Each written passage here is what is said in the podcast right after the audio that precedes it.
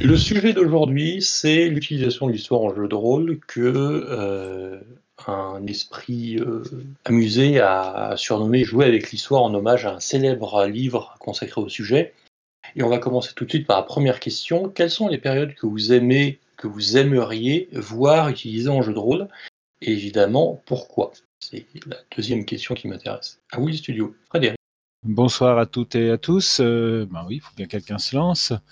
Donc, quelles sont les périodes que j'aime exploiter en jeu de rôle? Ben, c'est pas plutôt une période, c'est plutôt le Japon hein, que j'aime exploiter en jeu de rôle.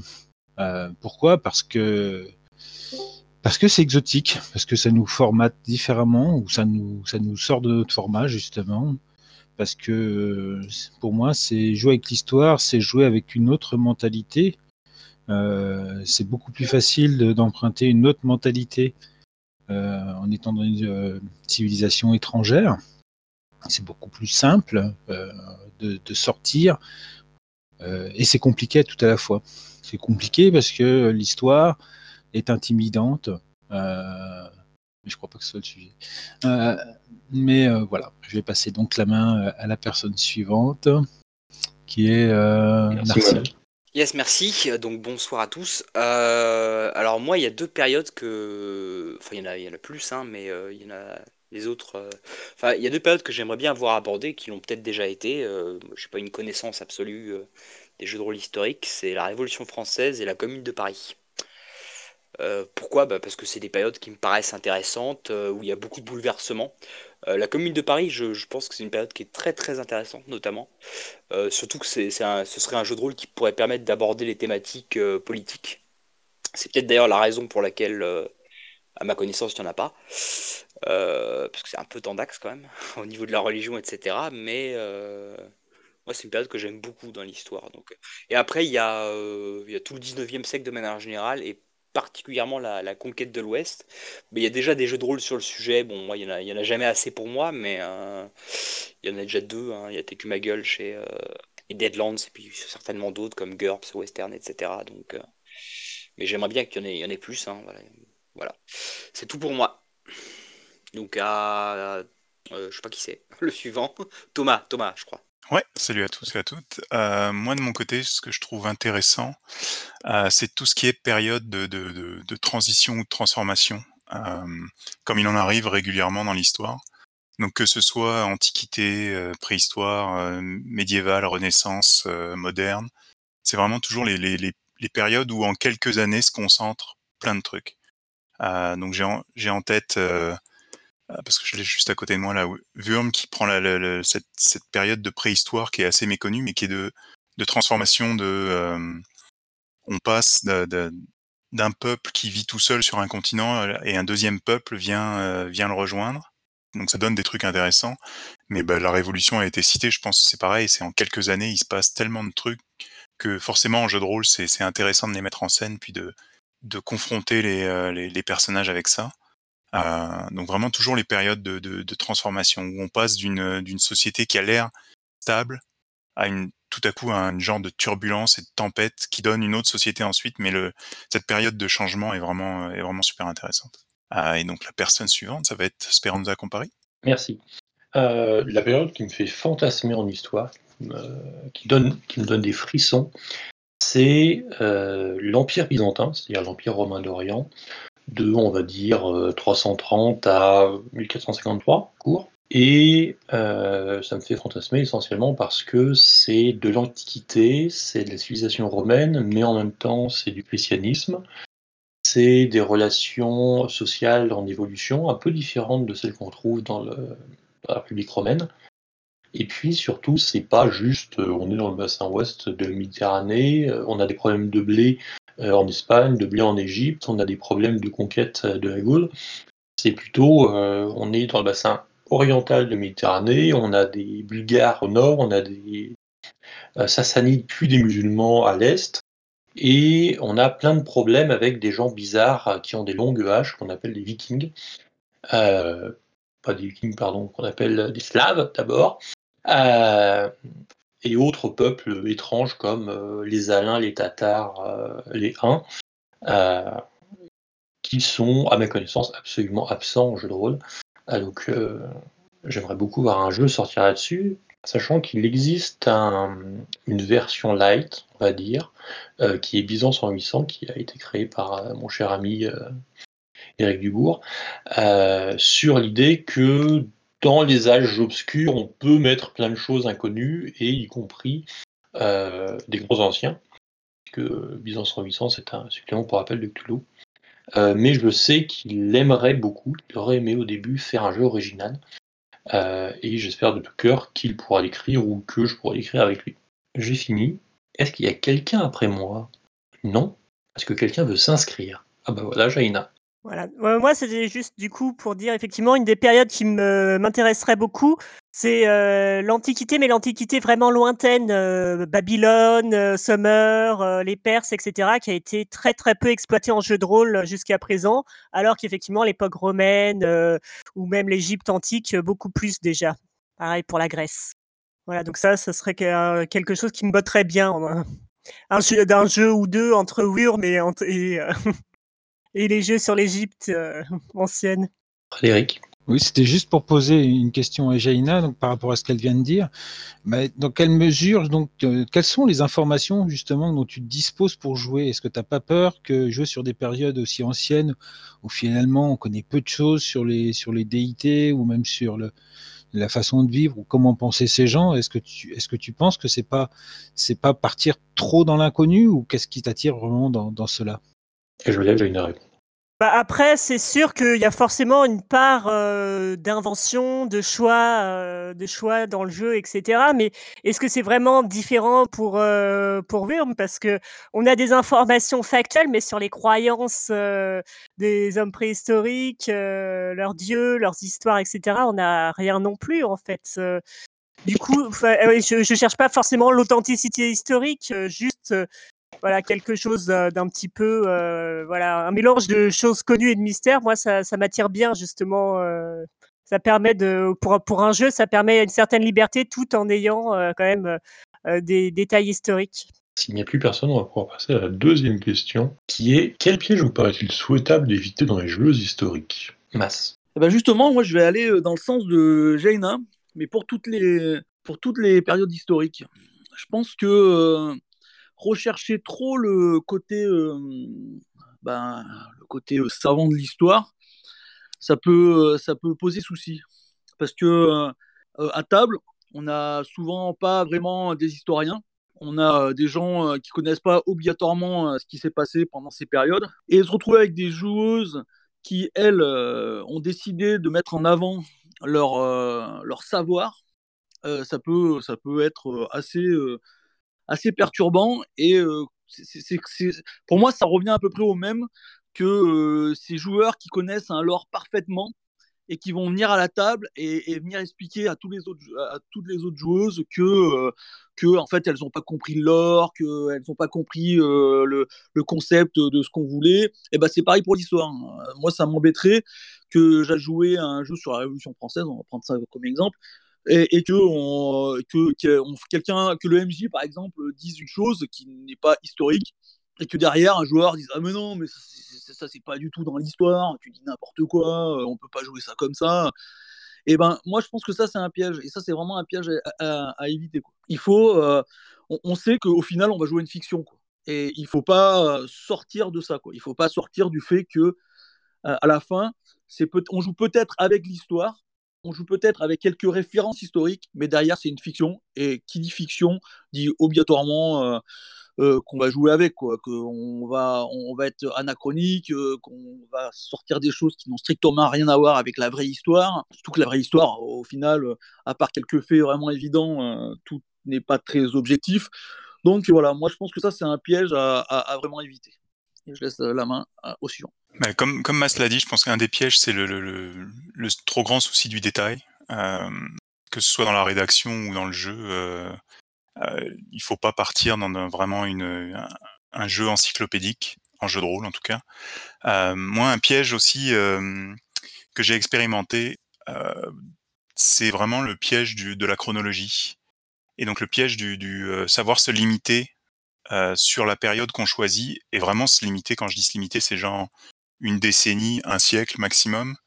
Et euh, en, en, travaillant sur un jeu historique, je me suis rendu compte que je faisais l'erreur aussi dans d'autres jeux que des jeux historiques, comme des jeux de fantasy, où on a toujours, vous l'avez certainement toujours tous vu, ces chronologies de 3000 ou 5000 ans qui ne servent strictement à rien, qui sont un, un poids inutile dans, dans un univers de, de quel qu'il soit, qu'il soit historique ou pas. Et en fait, quand on fait de l'historique, on s'aperçoit de, de, de, vraiment l'impact que ça peut avoir, parce que dès qu'on, il y a tellement de matière que dès qu'on étend un peu trop, on est submergé. Donc vraiment ce côté, se, focaliser sur un aspect, pour comme le disait Mass, euh, ça reste une, une, une, fiction, et donc savoir quel aspect de, fiction on veut amener, dans quelle période, se donner un genre de cadre un peu, euh, un peu flou, parce que ça reste un décor de carton-pâte, un jeu de rôle, euh, mais avec assez de vraisemblance pour que ça soit, ça ait ce sentiment d'historique, éviter de se, lancer dans des trucs euh, trop vastes. Quoi.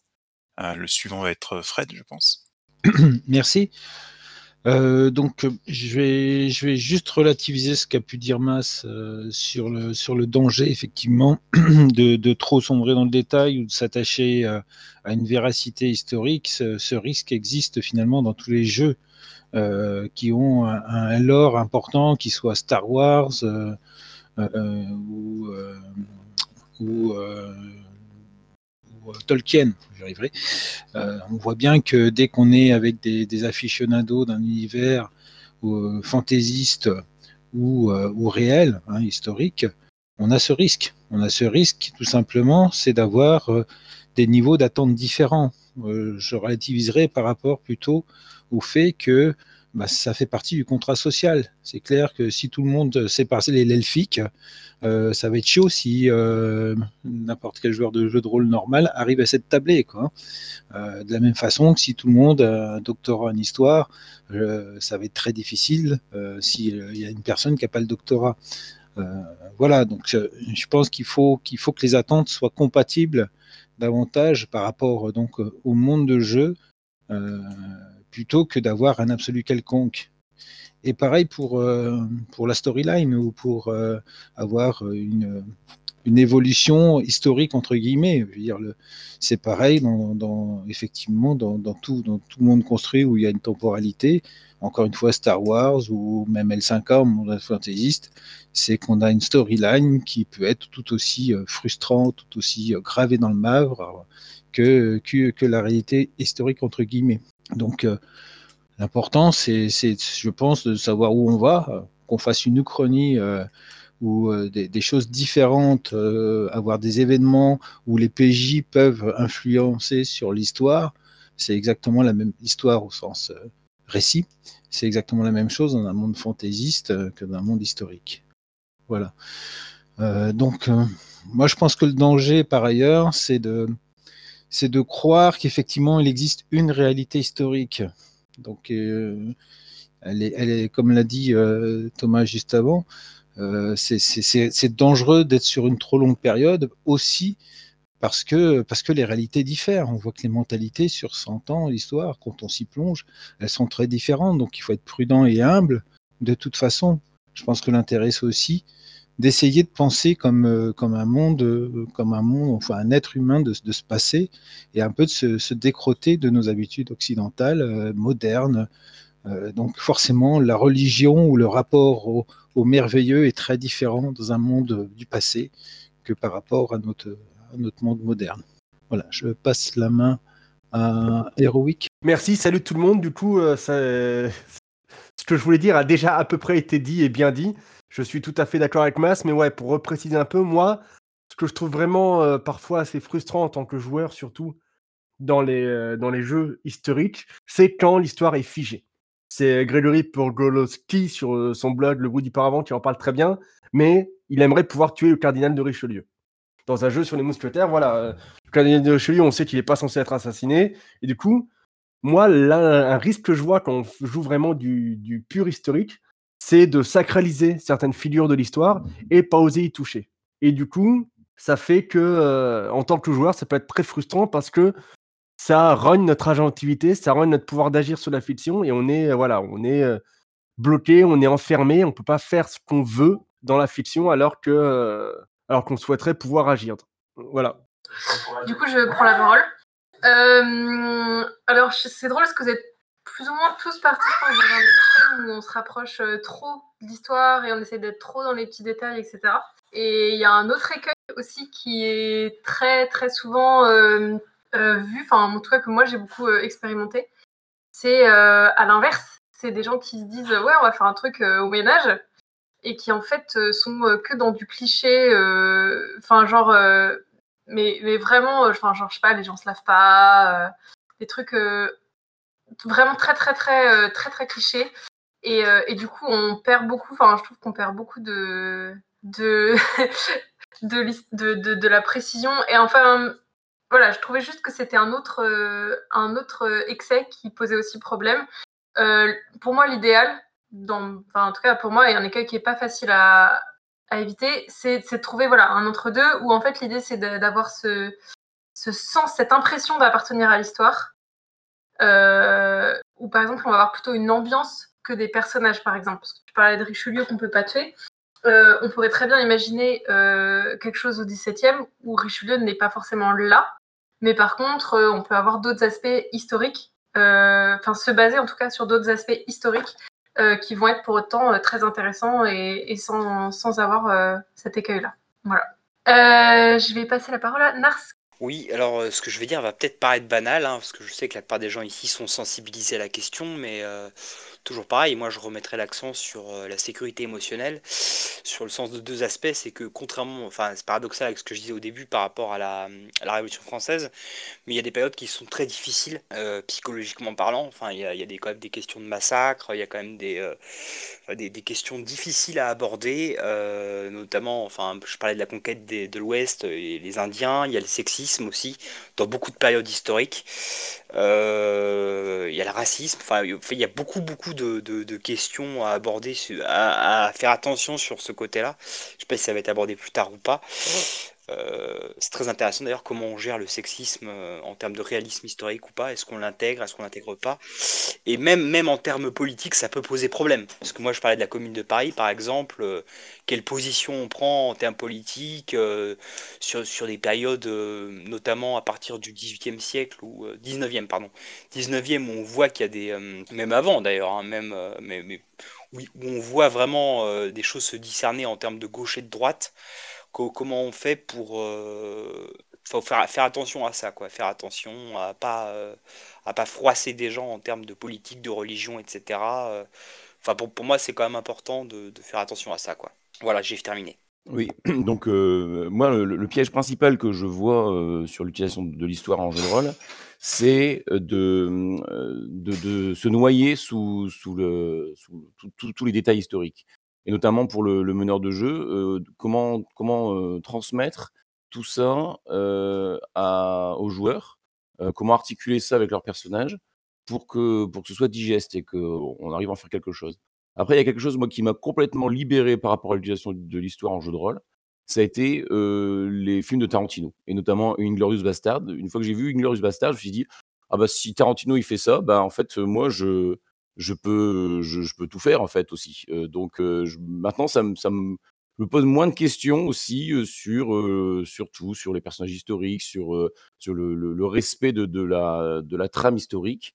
Ça ça m'a ça m'a un peu libéré. Donc je passe la parole à Thomas Robert. Ah, je voulais réagir un petit peu euh, sur ce que Narcy a dit. Euh, c'est totalement vrai, il y a vraiment des périodes historiques qui sont, euh, on va dire, dangereuses, et c'est un piège dont il faut être conscient. On parle de la commune, on parle de, on parle de la révolution, on parle de certains génocides, on parle, enfin, c'est, c'est, ça peut être vraiment très dur, un jeu historique, là où un jeu de fantasy va se permettre des fois de, de, de cacher ça sous le tapis ou de le présenter d'une manière qui nous, mentalement, on, on fait pas l'association. Euh, mais euh, je pense que c'est aussi un des intérêts euh, donc euh, du, du jeu historique de de, de permettre euh, de se projeter dans ce genre de période, de permettre de se projeter dans ce genre de mentalité, de voir l'évolution qu'il y a eu, de voir éventuellement ce qui reste encore dans nos, nos mentalités modernes. Donc c'est vraiment quelque chose de, de, dont il faut être conscient au niveau du contrat social autour de la table. C'est quelque chose où effectivement les outils de sécurité émotionnelle vont être extrêmement intéressants, euh, notamment avant les parties, sur qu'est-ce qu'on veut amener en jeu. Euh, mais c'est aussi quelque chose qui peut permettre dans un jeu historique, et là c'est le, piège récompense, on va dire, de, confronter des visions qui sont des visions fausses. On a parlé de sexisme par exemple, euh, mais moi en écrivant un jeu médiéval, j'ai redécouvert qu'est-ce qu'étaient vraiment les relations hommes-femmes au Moyen Âge, qui sont pas du tout ce que la plupart des gens euh, pensent. Euh, oui, il y avait un sexisme, mais pas le sexisme euh, exactement comme on l'imagine. Et Jaina le précise, ils étaient moins sexistes au Moyen Âge qu'à la Renaissance. On peut confronter effectivement l'évolution du sexisme par rapport à l'influence de la religion. Il y a plein de choses qu'on peut faire pour se poser des questions sans forcément essayer d'amener des réponses ou d'amener une, opinion toute faite, mais vraiment juste de projeter dans ces dans ces périodes-là et ces problématiques-là pour éventuellement faire progresser notre propre réflexion là-dessus. Euh, et la personne suivante, Tapi, Virgi Tapi Virginia. Oui, alors euh, je remercie Narcimonel euh, parce que je j'y avais pas pensé sur le coup. Ça, ça m'était sorti de la tête, mais oui, évidemment. en fait, on peut vouloir jouer historique et, et vouloir ne, pas reprendre ce, tout de, cette période historique. Et c'est important de le dire, il n'y a pas de problème. Euh, on, peut, euh, on peut être un peu sélectif dans sur quoi on est réaliste ou pas. Alors là, on dit que le Moyen Âge est peut-être un peu, enfin, les rapports hommes-femmes ne sont pas ce qu'on pensait, mais quand bien même on prendrait une période où c'est le cas, bah, on n'est pas obligé de reprendre ça. Il y a plein de choses qu'on n'est pas obligé de reprendre. Euh, parce que, en fait, tout simplement, euh, on n'est pas, on, va pas vous publier un documentaire ou autre. On est, on fait une fiction entre adultes et euh, on a le choix aussi. Enfin, c'est un monde imaginaire, donc on fait ce que ce qu'on veut. Et si on veut pas mettre de, racisme ou autre à notre table, bah, et, jouer historique, et eh ben on, a le droit de le faire et il n'y a pas de problème. Et euh, du coup, il y a un petit lien euh, que j'ai découvert il n'y a pas si longtemps, euh, qui est grâce à Eugénie, qui est histo mais pas sexiste, qui est aussi un, une ressource aussi pour jouer des, des, périodes en étant très réaliste et pas sexiste. Et du coup, c'est vachement bien. du coup, voilà, c'est juste pour aborder ce point-là de on a le droit d'être sélectif dans, dans qu'est-ce qu'on prend pour réalité, quoi. Voilà. À mon tour. Je, moi, je vais revenir sur ce qu'a dit Thomas Robert. Je, suis à peu près d'accord avec lui, mais moi, ce qui me pose souci, et donc pour moi c'est un écueil euh, justement qui est en jeu historique, c'est qu'on on va se définir par rapport à des points de vue qui sont extérieurs à nos points de vue euh, occidentaux, comme l'a dit euh, Fred, euh, et euh, à, à, des points de vue différents. Sauf que sauf qu'on ne connaît pas les points de vue de l'époque. Je veux dire, on, les connaît dans des grands traits, dans des caricatures, euh, sauf à être historien et, être un spécialiste de, la période. Et encore, je suis même pas sûr qu'au final, euh, ce n'est pas une vision euh, su, euh, subjective euh, lui aussi qu'il a. Mais dans, dans, nos visions, dans nos visions qu'on va avoir justement de ces points de vue en disant ben ouais moi je joue médiéval parce que on avait ces points de vue à l'époque du Moyen Âge et tout, mais en fait on n'en sait rien. C'est vraiment c'est presque de l'invention. C'est ce que va nous dire, euh, prenons un, exemple, mais on va, on va lire un livre sur le Moyen Âge et c'est ce que va nous dire le livre. Euh, la plupart des joueurs n'auront aucune idée de ce qui était le point de vue au Moyen Âge ou euh, ce qui est le point de vue au Moyen Âge dans d'autres pays, dans d'autres continents, euh, ce que pensent les gens et compagnie. C'est souvent, on est plus souvent là à jouer des caricatures que euh, à vraiment euh, se plonger sur un autre point de vue. Et, d'où, euh, à mon avis, la chose, je veux dire, d'où le côté restons dans la fiction. Parce que quoi qu'on pense, une fiction, c'est toujours valable si on pense qu'on va toucher un point de vue euh, que euh, a eu un Indien, euh, en, un, Indien un Amérindien pendant la conquête de l'Ouest, un, samouraï euh, pendant, euh, le Japon du, XVIIe siècle ou euh, un Africain pendant l'esclavage, ben, ça, on, on l'aura jamais. Je veux dire, en tant que joueur, on n'est pas capable de, à mon avis, on n'est pas capable de savoir ce, que ces gens avaient vraiment dans la tête. Donc pour moi, il faut vraiment faire attention avec, ça et il faut euh, euh, là, je serais peut-être pas trop d'accord avec hier. Tu vois, je, pense que euh, vaut mieux une caricature dans le bon sens du terme que aller trop toucher l'histoire en sachant qu'au final, on n'a pas les clés pour, toucher ces histoires. Cette histoire, l'histoire. Et je vais laisser Fred suivre. Merci. Euh, oui, euh, c'est ce qu'on disait tout à l'heure, à Jaina notamment, c'est que euh, plus on recule dans le passé, moins on sait. Mais on a des briques et on s'attache à ces briques pour construire. Le jeu historique n'est pas différent du jeu sur des mondes fantaisistes, puisqu'on construit une histoire, on construit une personnalité de, son PJ sur, sur, des, sur des bases d'un monde réel où il y a beaucoup d'inconnus, beaucoup de, choses que, qu'on ne saura jamais, euh, et beaucoup de choses qu'on apprend aussi dans, dans les livres. Et ce qui est intéressant, ou dans, des reportages, etc. Euh, mais ce qui est intéressant, c'est, de l'assimiler et partir dans l'imaginaire avec ça. Euh, et clairement, effectivement, tu as, enfin, je trouve que tu as raison, pas prendre se prendre trop au sérieux, au risque de, de, de devenir intégriste, comme, euh, comme c'était signalé à de multiples reprises. Euh, il ne s'agit qu'une interprétation. Euh, il faut être, on voit bien en histoire, la vérité d'aujourd'hui n'est pas celle d'il y a 30 ans, n'est pas celle dans, dans 30 ans à venir. Les choses évoluent, on apprend énormément en histoire. Après, on a quand même des points de repère et on a des, des idées sur la façon dont, dont les gens envisageaient la religion, envisageaient le merveilleux, comme le dire euh, avant. Et donc, euh, l'important, c'est d'intégrer ces éléments à son personnage, quoi, à son personnage de jeu et au monde de jeu pour avoir quelque chose d'enrichissant. Euh, il n'y a pas de base imaginaire sans le réel. hein, et le réel est une base tout aussi stimulante que le reste. Voilà. Je passe la main à Thomas. Ouais, une, une réaction à ce qu'a dit Mas.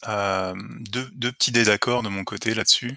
Euh, le premier, c'est que faut faire attention de pas confondre euh, l'histoire, l'enseignement de l'histoire, qui est quelque chose d'éminemment politique euh, et donc très, par, très partial, et la recherche historique. La recherche historique, c'est quand même, ça se munit d'outils scientifiques, ça se munit d'outils de, c'est extrêmement compliqué.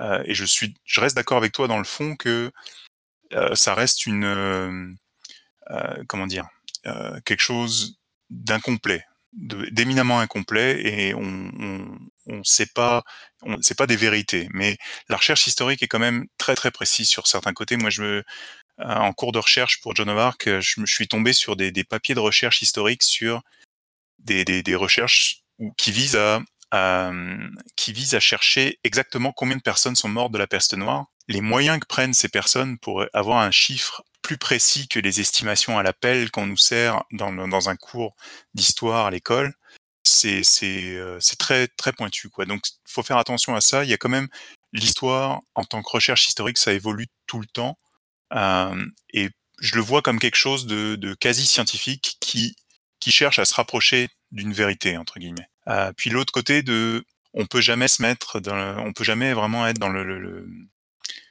savoir ce qu'a ressenti un Amérindien euh, sur la conquête de l'Ouest ou euh, euh, savoir ce qu'un ce qu'un Africain a subi euh, avec l'esclavage. C'est vrai, mais je pense quand même qu'en tant qu'être humain, on est capable d'empathie et je pense que l'un des trucs essentiels du jeu de rôle, c'est l'empathie. Euh, et à partir, enfin, je pense quand même qu'il y a quelque chose qu'on doit pouvoir explorer, même si on, sans jamais prétendre euh, affirmer une vérité, mais au moins de, de, de, de ressentir certaines choses par le biais d'un jeu historique. Et euh, je pense qu'il faut pas complètement nier euh, ce que permet le jeu de rôle à ce, niveau-là. Euh, je passe la parole à Cuillère. Yes. Du coup, ben, je voulais un petit peu dire, en gros, revenir effectivement sur, un peu comme Thomas, en fait, revenir sur ce que ce qu'avait dit Mas. Effectivement, l'idée, c'est pas du tout de, dénigrer l'histoire de, de passer sur vraiment des gros clichés. Mais c'est vrai que pour moi, simplement, il faut, en fait, il faut vraiment partir sur une optique. Euh, et en fait, ça rejoint euh, au final ce dont on parlait au départ, qui était l'écueil d'avoir trop de détails, d'essayer de faire trop précisément historique. Euh, c'est en fait, il faut vraiment sélectionner un, point de vue, un contexte assez, assez spécifique ou quelque chose, par exemple, qu'on veut apprendre. Nous, on avait fait une partie, je crois que ça devait être avec un système Warhammer dans, un, dans une université médiévale. Donc là, on avait fait ça avec un historien. Enfin bref, c'était super intéressant.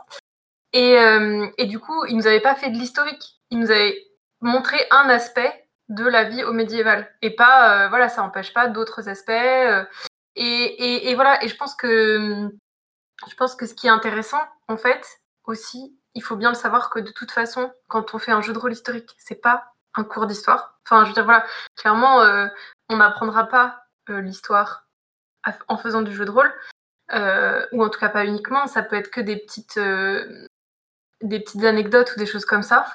Euh, et de toute façon, on a une main sur l'histoire, donc si, on en si jamais on apprend des choses, on va les modifier. Euh, donc je pense que pour, pour éviter un peu, on va dire, ces deux, écueils, c'est de vraiment se concentrer. Et aussi, il y a des gens qui ont parlé de, l'histoire d'avoir une, chronologie euh, sur des milliers d'années, qui, est donc sans, dans, comme écueil. Et ben, je pense que effectivement, une partie en tout cas de ces écueils-là peuvent être euh, dirigés, enfin, évitées de, de cette façon-là, parce que c'est vrai que c'est pas des choses, pas des choses évidentes. Voilà.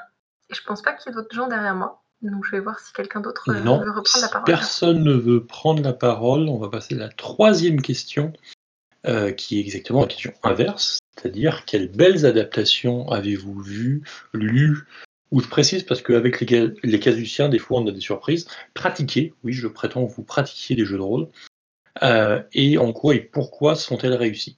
Donc Virgile. Alors moi, je suis très fier d'une des campagnes. euh, C'était une campagne de Mage euh, Renaissance, donc de, Sor- de Sorcerer's Crusade, euh, qui se situait euh, à Prague euh, après les, guerres hussites.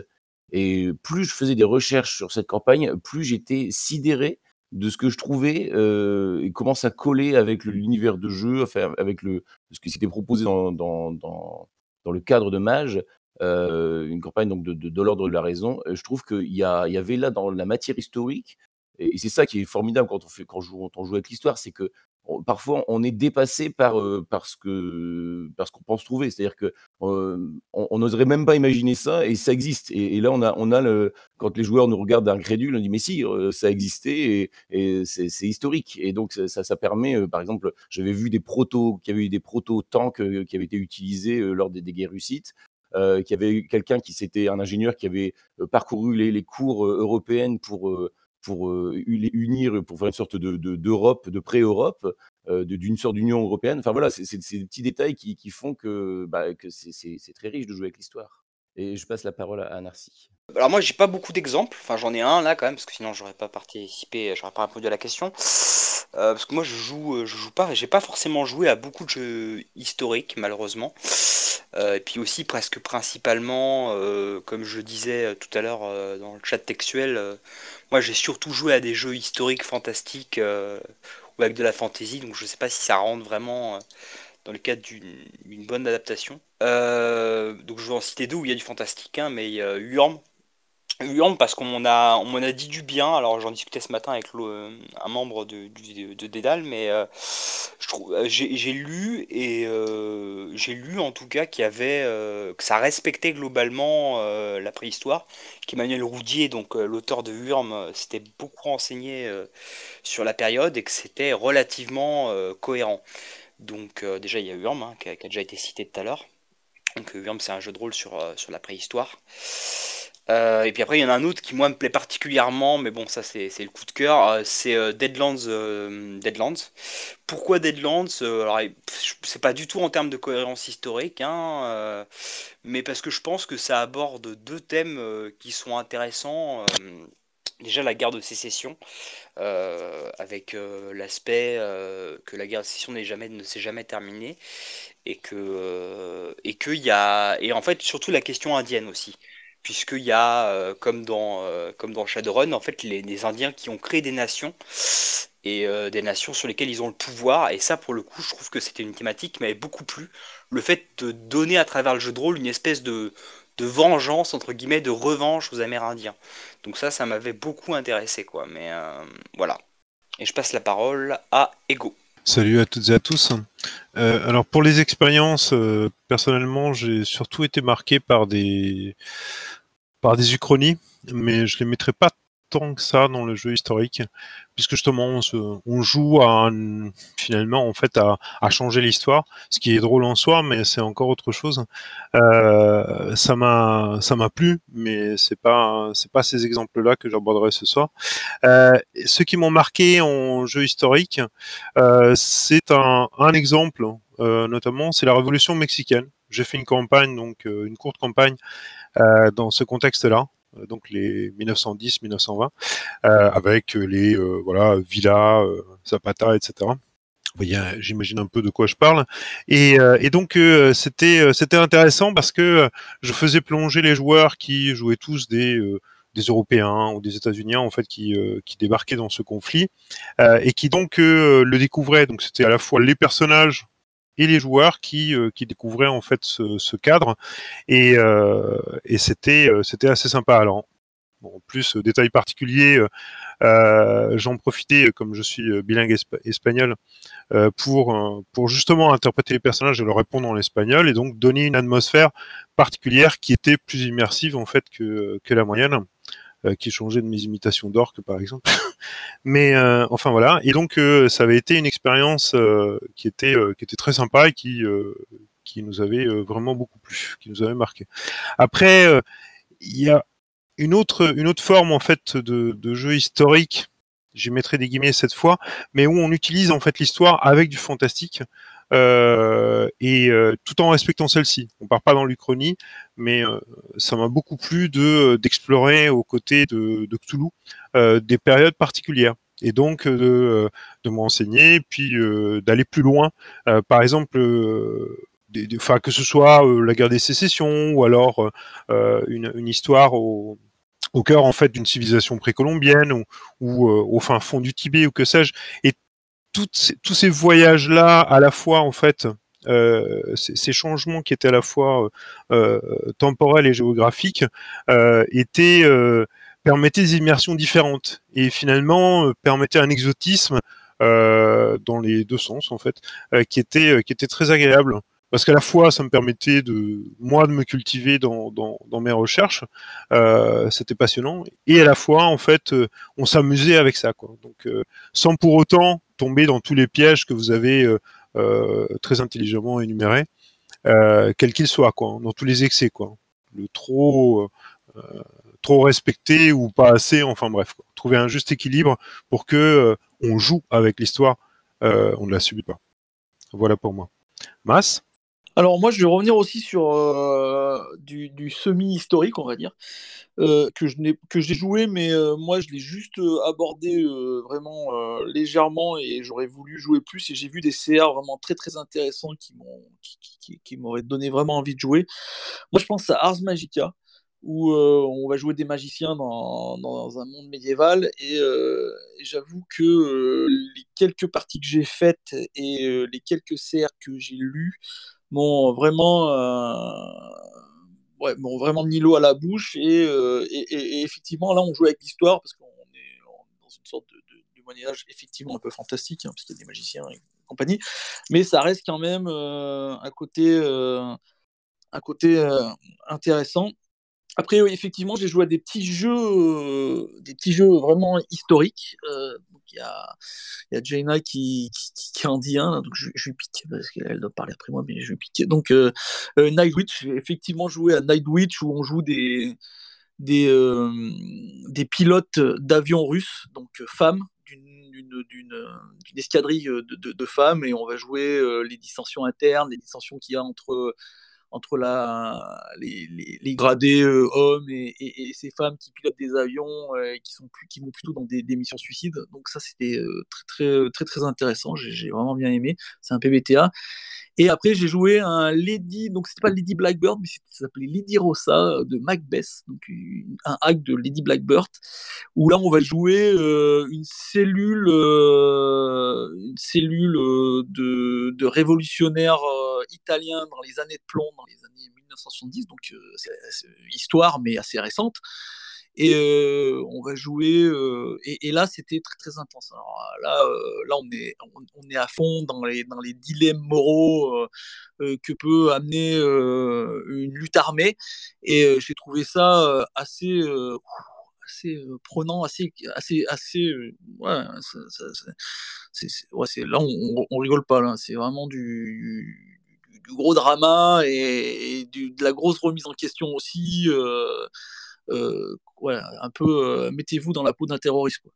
Euh, voilà. Donc il y a des jeux, mais ça continue à être difficile. Quoi. Moi, je trouve que des, des jeux comme Night, Night Witch ou euh, Lady Rossa, euh, c'est des jeux euh, euh, vraiment difficiles euh, d'abord. Moi, je pense pas qu'on peut jouer avec n'importe qui euh, à ces jeux-là, par exemple. Et je vais donner la parole à Jenna. Alors oui, moi j'ai pas joué tant que ça à des jeux euh, historiques, enfin surtout purement historiques. Cependant, euh, j'en ai lu quelques-uns, donc j'ai parcouru Pavillon Noir qui est euh, impressionnant d'érudition, mais un peu intimidant, je trouve.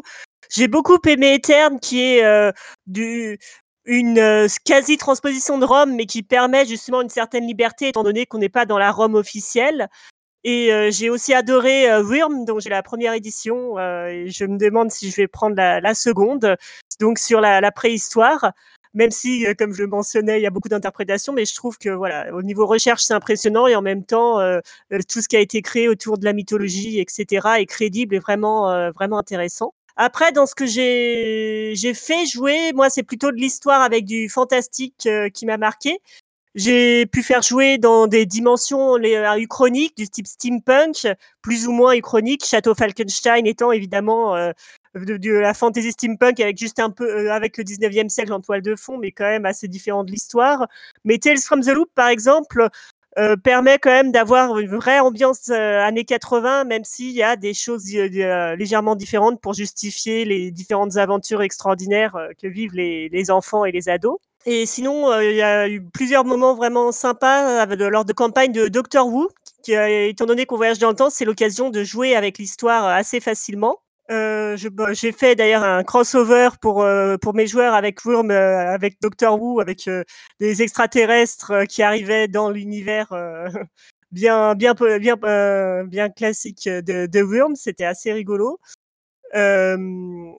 J'ai eu un autre moment où j'ai joué avec les légendes historiques où il y avait la, la papesse, pour ceux qui connaissent, qui en fait était, en- était River Song, avec des, des silences autour euh, qui, qui étaient après elle. Et euh, enfin, euh, un des moments assez intenses, d'ailleurs, si je le refaisais, je pense que je mettrais peut-être des sécurités émotionnelles aujourd'hui, j'avais pas pensé à l'époque, mais c'était, euh, je les ai fait arriver en fait dans la Première Guerre mondiale avec euh, un PNJ qui en fait essayait de, de tuer de tuer un soldat allemand et le soldat allemand c'était en fait Adolf Hitler.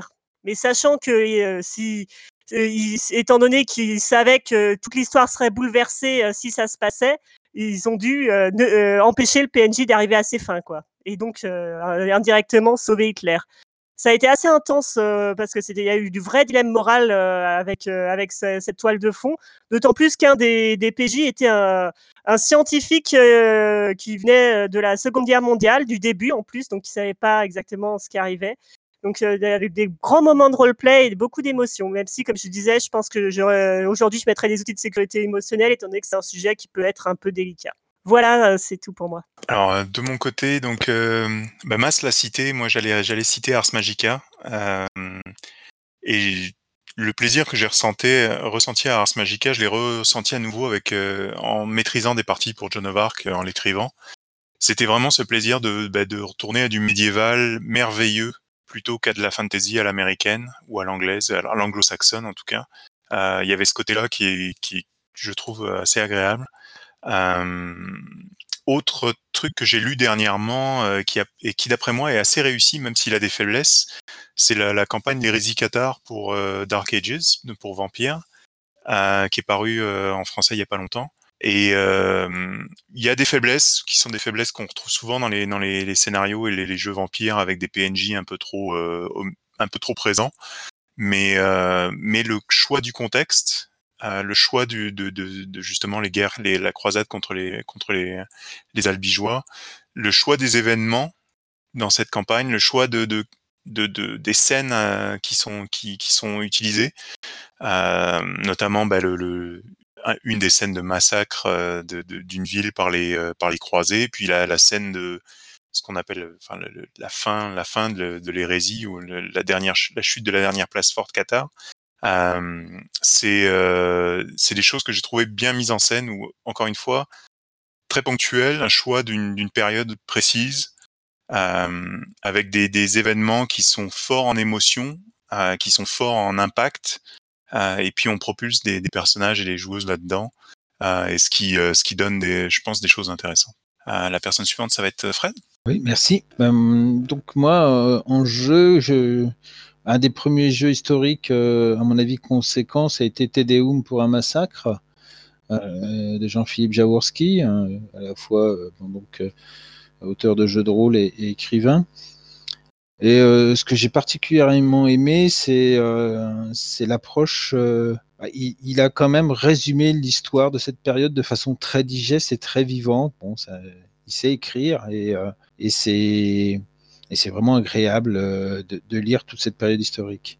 Après, ça reste un, un jeu de rôle qui, je dirais, qui a été écrit à cette époque pour moi et donc qui plutôt plutôt traditionnel euh, et qui, qui, qui est euh, finalement intimidant, comme a pu le dire différentes personnes à l'écrit ou à l'oral, et, qui fait que derrière, ben, on a la matière, mais on n'ose pas forcément sauter le pas. Euh, voilà.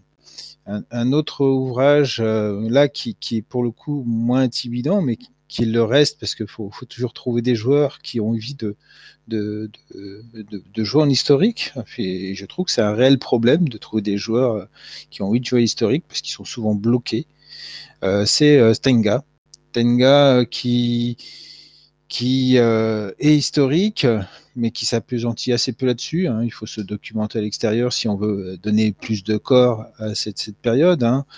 Euh, mais qui donne les clés pour, pour jouer un personnage à travers euh, ben déjà la, constitution du groupe de personnages qui va déterminer les aventures que, veulent vivre les, les, joueurs, les joueuses, et puis donc les motivations du personnel, du personnage qui, avec tout un ensemble de, de composition, on va pas rentrer dans la technique, qui fait que derrière on rentre, on rentre dans le drame, euh, on va rentrer dans le drame à la japonaise entre guillemets. Sinon, euh, qui a été cité à l'écrit aussi, euh, comment ça s'appelle euh, Voilà, ça y est, j'ai perdu le nom. Donc c'est, on joue des bibliothécaires dans les années 20. J'ai trouvé ce, jeu très rafraîchissant et justement qu'on peut prendre, qu'on peut prendre finalement le, le contre-pied d'avoir un jeu lourd euh, et, historique ne rime pas forcément, euh, voilà, pas hors librairie, merci, qu'un soit, ou bah, honte à moi, et qu'on peut avoir un jeu historique et léger. Je trouve ça particulièrement réussi euh, parce que l'auteur a voulu plutôt un jeu d'ambiance plutôt qu'un jeu historique. Après, c'est vrai que c'est une période euh, la dépression américaine, les années 30 qui nous sont 20-30, qui nous sont connus, plus connus, euh, mais euh, mais voilà, il y a un parfum particulier dans, dans ce jeu. Voilà. Euh, bah je passe, bah donc, euh, je passe la, la, voix à la personne suivante qui doit être Narcy. Oui, merci. Euh, alors moi, je vais, euh, je vais reparler de deux trucs. Euh, je reparle de Pavillon Noir, effectivement, qui m'avait marqué aussi par, euh, comme disait Jaina, le côté érudition et cohérence. Enfin, je, sais que je crois me rappeler qu'il y a des pages entières, voire même un livre entier, je, si je dis pas de bêtises, sur euh, les navires. Enfin, il y a des passages entiers sur les manœuvres, sur l'armement qu'il y avait, enfin, notamment. Donc, euh, c'est quand même assez dingue. Après, moi, je, voulais parler, et là, c'est peut-être plus tendancieux. Il y a plusieurs problèmes avec le monde des ténèbres. Euh, notamment en termes de cohérence, en termes de, de, de, de clichés aussi, justement beaucoup de clichés occidentaux, on en parlait tout à l'heure, mais malgré tout, il y a l'aspect, euh, il y a l'aspect qui me plaît moi, c'est qu'en fait c'est possible de jouer à n'importe quelle période parce qu'on donne des éléments dans les bouquins. Bon, il faut, faut, faut les retrouver les bouquins, hein, mais on donne des éléments pour jouer à toutes les périodes. Et ça, euh, en fait, ça, le fait que ça couvre toute l'histoire de l'humanité, euh, moi ça c'est un aspect qui m'intéressait. Voilà, j'ai terminé. Euh... Ego donc.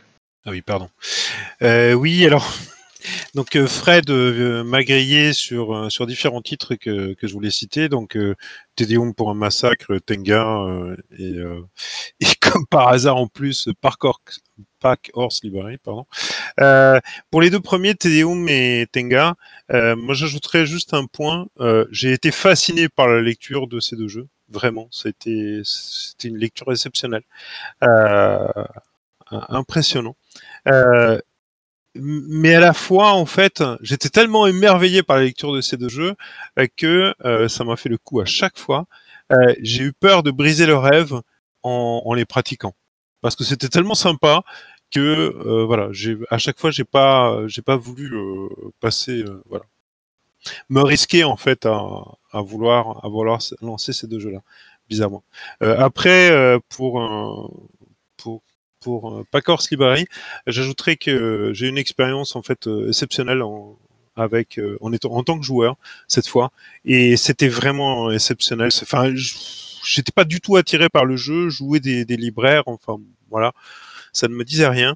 Et, euh, et le fait de, de jouer dans ce contexte euh, et euh, grâce à un, très bon meneur de jeu, donc euh, Ditral qui se reconnaîtra, euh, c'était c'était vraiment et puis une très une très belle équipe, euh, voilà, c'était vraiment passionnant. C'était voilà. encore une fois, hein, je l'ai déjà dit dans une autre capsule, mais allez-y, essayez. euh, vous verrez, c'est autre chose. Euh, euh, même si vous n'en faites qu'une, en fait, ça vous permettra de voir une autre facette du jeu de rôle et qui joue avec l'histoire notamment. Et, c'est vraiment très très très très chouette. C'est voilà. Thomas parlait très justement d'empathie. Là, pour le coup, hein, il en faut beaucoup et, c'est une plongée exceptionnelle dans notre passé. Je vous conseille donc vivement de de vous y plonger. Euh, je, voulais juste rajouter, euh, j'ai eu aussi une euh, très belle mini campagne en tant que joueuse euh, quand j'étais en, Irlande, où j'ai fait du Vampire Dark Ages, où on, jouait à Tolède en fait, un peu avant la, Reconquista totale, où les trois communautés chrétiennes, juives et musulmanes co- cohabitaient encore dans une paix relative. C'était vraiment très intéressant de voir différentes euh, tensions, les luttes de pouvoir, euh, etc. Même s'il y avait évidemment du fantastique avec euh, la partie vampirique, mais rien que l'ambiance et cette partie historique-là, ça m'a vraiment intéressé. Je connaissais pas du tout cette période historique avant, et du coup, je me, suis plongée ensuite un peu là-dedans pour me renseigner sur sur l'histoire euh, à partir de là. Et le fait qu'on sache que de toute façon ça, ça ne pouvait que mal finir, il y avait, ça donnait une petite côté, un petit côté tragique et mélancolique qui allait très bien en plus avec le, le jeu vampire. Donc euh, c'était vraiment une belle expérience euh, cette mini campagne. Ouais, de mon côté, j'avais eu aussi un oubli. euh, je voulais citer Nephilim. Euh, de- en tant que celle-là, c'est une expérience de jeu euh, où on a, où, bah, on a fait des longues campagnes sur les, les Arthuriades, sur le souffle du dragon. Puis à chaque fois avec des, hum, euh, des, des utilisations des périodes d'incarnation. Et donc, de, de, c'est un jeu moderne, euh, Nephilim, mais avec l'injection des conséquences des fois d'événements historiques très lointains. Euh, j'ai toujours j'ai trouvé ça aussi réussi euh, l'équilibre dans Nephilim à ce niveau-là où on peut sans avoir de trucs un peu un peu loufoques comme du voyage dans le temps, on peut quand même voyager dans l'histoire dans ce type de jeu-là. Ok, du coup, je vais prendre la parole. Euh, du coup, euh, je voulais mentionner un jeu auquel je n'ai pas euh, du tout joué, ni me jeter, ni quoi que ce soit, mais par contre, j'en avais entendu parler, ça avait l'air absolument incroyable. Ça s'appelle Montségur 1244. Euh, donc, le principe, c'est qu'on joue des assiégés, enfin, des personnages assiégés pendant une guerre de religion. Euh, et que euh, en tant que joueur, en fait, on sait que la ville va se faire prendre et que euh, le, personnage va devoir choisir entre renoncer à sa religion et ou, se faire exécuter. Donc, comme comme vous pouvez vous en douter, c'est pas super joyeux. Hein a priori, c'est assez lourd et assez sombre comme ambiance. Donc, effectivement, je pense qu'il faut, ça fait partie des jeux où, où c'est intéressant et très très important d'avoir de la sécurité émotionnelle de prévu. Euh, voilà, moi ça me paraît intéressant. Après, euh, pourquoi est-ce que c'est réussi? Je ne sais pas. Mais euh, ça me paraît super intéressant parce qu'on parle vraiment d'un. En fait, on va pas détourner l'histoire puisque on, reste dans justement ce côté vérité historique puisqu'on on sait que voilà, on change pas le, fait que la, ville va se faire prendre et que voilà. Mais du coup, on axe complètement différemment euh, avec la possibilité de donner des détails de la vie de tous les jours, on va dire, euh, médiévale qui peuvent être très intéressants. Euh, mais sans, voilà, avec ce, côté euh, du coup beaucoup plus centré sur les, sur les, personnages et et et leur, leurs sentiments et leurs choix, etc. Le deuxième jeu dont je voulais vous parler, c'est un jeu qui, je ne pense pas qu'il ait été diffusé du tout. C'est un jeu qu'un ami a créé qui s'appelle Les Grands Hommes. Et en fait, on joue un, on, joue des personnages pendant, on joue pendant le 19e siècle. Et, euh, et on détermine en fait un, un objectif commun aux joueurs. Euh, et donc euh, l'objectif des joueurs, c'est de modifier en fait l'histoire. C'est de, voilà. Par exemple, on avait fait une partie où notre objectif, on était tous français, et notre objectif c'était de rendre la marine française première marine européenne, et donc mondiale euh, à l'époque, et donc euh, devant les Anglais qui avaient quand même au moins deux fois le tonnage euh, de, des Français. Donc je trouvais ça très intéressant parce que ça permet d'avoir une base historique, mais en même temps de s'en détacher complètement dans le sens où voilà, on sait que les joueurs sont là pour modifier l'histoire. Donc c'était très intéressant. C'était très très intéressant comme, comme approche. Euh, je pense que ça permettait justement d'éviter ces écueils où on voulait trop être proche de l'historique ou des choses comme ça. Euh, et l'autre chose que j'avais trouvé très intéressante dans ce jeu, euh, et je le mentionne parce qu'on en a parlé dans les écueils, euh, c'est qu'en fait, le, fait d'être de jouer un personnage féminin, euh, donnant un désavantage euh, en roleplay en fait, puisque ben voilà, l'idée c'est vraiment pour le coup d'essayer d'être un minimum, enfin d'être euh, euh, dans un objectif vraiment euh, historique et donc euh, euh, de rester dans ce côté euh, voilà où c'est effectivement très très patriarcal et très très écrasant pour un personnage féminin. Et bah, du coup, on avait compensé ça avec un avantage technique et la possibilité de réussir des objectifs féminisme, juste, féministes justement pour faire avancer entre guillemets, enfin non pas entre guillemets, pour faire avancer la cause des femmes, qui donnait en fait des points de victoire et donc un avantage en fait technique qui permettait de compenser voilà cet aspect-là en tout cas que je trouvais intéressant dans ce jeu. Et je ne sais pas à qui je donne la parole. Je donne la, personne, la parole à personne. Moi. Voilà. à Ah, moi, yes. donc je la prends. Euh, sauf erreur de ma part, il n'y a plus d'inscrits. Donc il y a moins euh, d'un raid pour reprendre la parole. Je vais clôturer la petite capsule puisque je n'ai plus non plus de questions. Euh, et vous remercier euh, pour cette capsule formidable et vous souhaiter une très bonne soirée.